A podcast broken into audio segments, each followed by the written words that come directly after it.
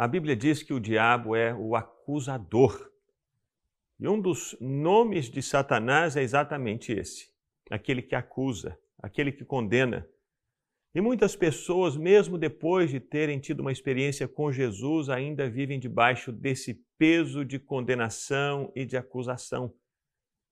Elas tropeçam e quando elas caem, elas demoram a se levantar, porque Satanás traz mais peso, traz mais opressão, traz mais angústia. É como se uma tonelada fosse colocada sobre essas pessoas. E elas quase não conseguem respirar você já viveu alguma experiência assim? Ou já conheceu alguém que tenha vivido uma experiência desse tipo? Pessoas que caminharam com Jesus e que desviaram-se por um tempo, imaginaram-se nunca mais na presença de Deus. Tal é o peso da culpa, tal é o peso da acusação. Isso acontece. Por essa razão, o apóstolo Paulo, na carta aos Romanos, no capítulo 8, ele escreveu: já não há mais nenhuma condenação para aqueles que estão em Cristo Jesus, porque a lei do Espírito da vida já livrou você da lei do pecado e da morte. Quando Jesus se entregou por nós na cruz do Calvário, ele sofreu sobre o corpo dele toda condenação. Na verdade, a Bíblia diz que o pecado foi condenado no corpo de Cristo na cruz do Calvário. E exatamente porque Jesus se entregou por nós, já não resta mais nenhuma condenação sobre nós que estamos em Jesus.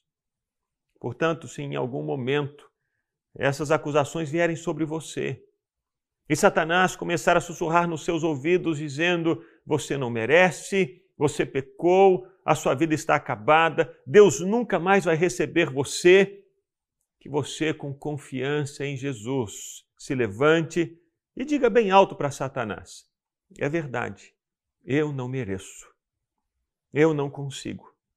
E é exatamente por essa razão, porque eu não mereço e porque eu não consigo, que Jesus me amou e se entregou por mim.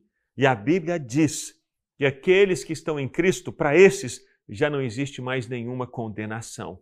Por isso, Satanás bate em retirada em nome de Jesus.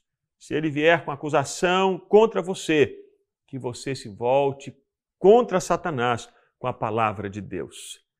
Há uma música do Diante do Trono, uma música que foi gravada há vários anos, que traz exatamente essa mensagem. É uma declaração, é uma proclamação que tem por base esse texto de Romanos 8, 1. E eu queria convidar você a adorar a Deus, lembrando-se dessa verdade tão poderosa.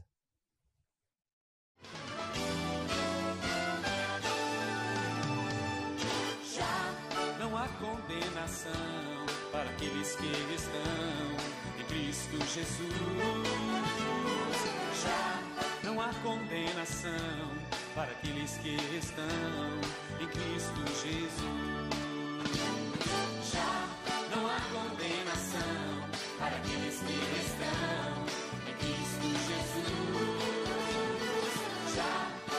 condenação para aqueles que estão em Cristo Jesus. O povo comprado pelo precioso sangue do Cordeiro.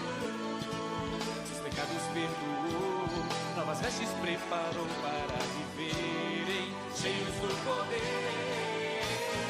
Já não há condenação para aqueles que estão em Cristo Jesus. Já não há condenação para aqueles que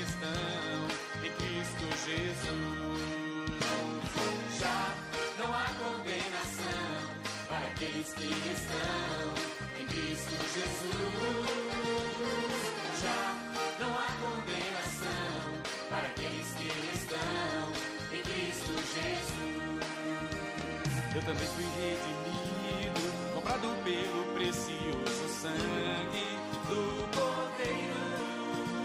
Meus pecados perdoou, novas vestes preparou, eu viverei cheio do poder. Já não há condenação para aqueles que estão em Cristo Jesus.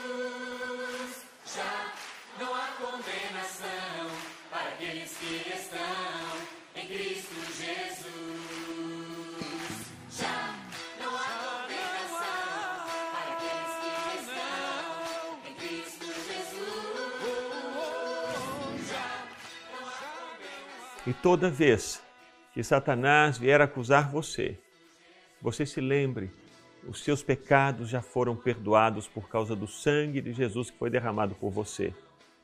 E nós temos uma promessa de Deus na palavra. Se nós confessarmos os nossos pecados, Deus é fiel e justo para nos perdoar os pecados e nos purificar de toda a injustiça. O que você precisa fazer se você pecar é confessar diante do Senhor os pecados que você cometeu e crer que o sangue de Jesus, como ouvimos na canção, ele nos purifica de todo o pecado. Que o Senhor leve você a viver uma vida leve, uma vida de paz e sem condenação.